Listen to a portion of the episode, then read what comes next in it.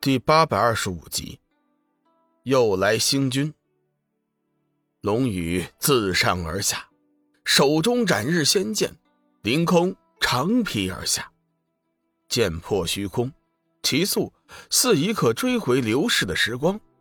而剑身所凝集的龙宇的力量越聚越多，开始迸发出惊人的颤鸣之声。整个剑身反射的光芒已越来越夺目，直至完全掩盖了剑的本身和龙宇本人。在摄人心魄的剑鸣声中，剑气直破天齐，夺目剑芒迅速拉近了与天齐的距离。天齐的心底突然窜出一股凉意，直觉告诉他，他的不败战绩今天将会被终结。拼了！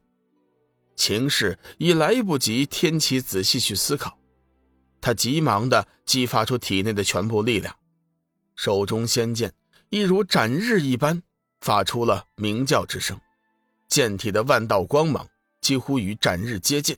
杀！天启双手举剑，对着龙宇狠狠的斩了出去，两道无比耀眼的光辉迅速接近。意识到危险的群仙再也顾不得帝君的命令了，急忙后退，以免被冲击波所伤。邪光也急忙带着黄极真君和索命菩萨快速移动。轰隆一声，两道惊天剑势终于碰撞到了一起，四周顿时气浪叠爆，霞光万道。爆炸中，天启手中的仙剑忽然化作了无数碎片，他本人也是血肉横飞。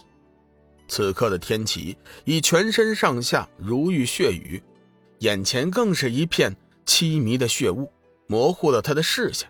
他感觉体内如有万剑左冲右突，不断的侵蚀着他的筋脉和内脏器官。他急忙全力的提聚内心，护住心脉，一口热血直涌而上。天启却极力忍住，不肯将之吐出。他心里很清楚。只要这口热血吐出，他的一身修为将损失一半。可是事与愿违，天启最终还是没有将口中的热血压住。龙宇的情况比天启要好一些，但是他所受的伤害仍旧不轻。他脸色苍白，面无血色。若不是有斩日支撑着，此刻他肯定都无法站立。一人眼见主人情况不妙，大喝一声，杀开了一条血路。以最快的速度赶到了龙宇的身边，持剑护卫。与此同时，邪光、黄极真君、索命菩萨也先后赶到。西王母急忙趁机将半死的天齐救了回去，叫手下带回去疗伤了。帝君是脸色铁青啊！如今自己这边已经连续折了两名天仙，但是龙宇一行人却是没有多大的损失。龙宇。休得猖狂！本君与你一战。说话间，一道流光飞速而来，光芒散去之后，一位红面老者出现在瑶池。帝君见到此人，心中大喜，暗道：五老星君在此，龙宇和伊人定当束手就擒。帝君，属下已完成了你的重托。已经和明皇达成协议，到时候，只要黑暗大军胆敢进攻我仙界，明皇必定派人前来支援。五老星君之前提出了同各界建立同盟关系，后来帝君分派人手带重礼前去各界联系。五老星君这一路负责的正是冥界。明皇由于龙宇的原因，对于黑暗种族多有了解。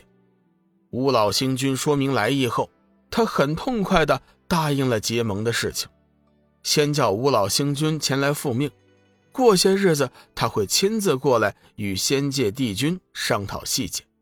帝君闻言大笑：“哈哈哈哈星君做得好，本帝定会重重的赏赐于你。”可惜。帝君与五老星君并不知道龙宇和明皇的关系，否则的话，他们对结盟之事也就不会如此看好了。在明皇的心中，龙宇的地位绝对强过仙界。如果他知道仙界帝君一心想要置龙宇于死地，绝对不会答应结盟，甚至还会和帝君成为仇敌。且不说当年龙宇曾经相助他的归位觉醒，就凭两人发生过关系，明皇也会视龙宇为自己人。吴老星君肃然道：“属下这是奉命行事，并不奢望帝君的赏赐。对了，龙宇这伙人是怎么到瑶池的呀？”帝君正色道：“这魔头藐视天威，有意前来扰乱瑶池盛会，欺我仙界无人。今日一定要将其擒拿。帝君放心，属下。”这就去把那真魔擒拿。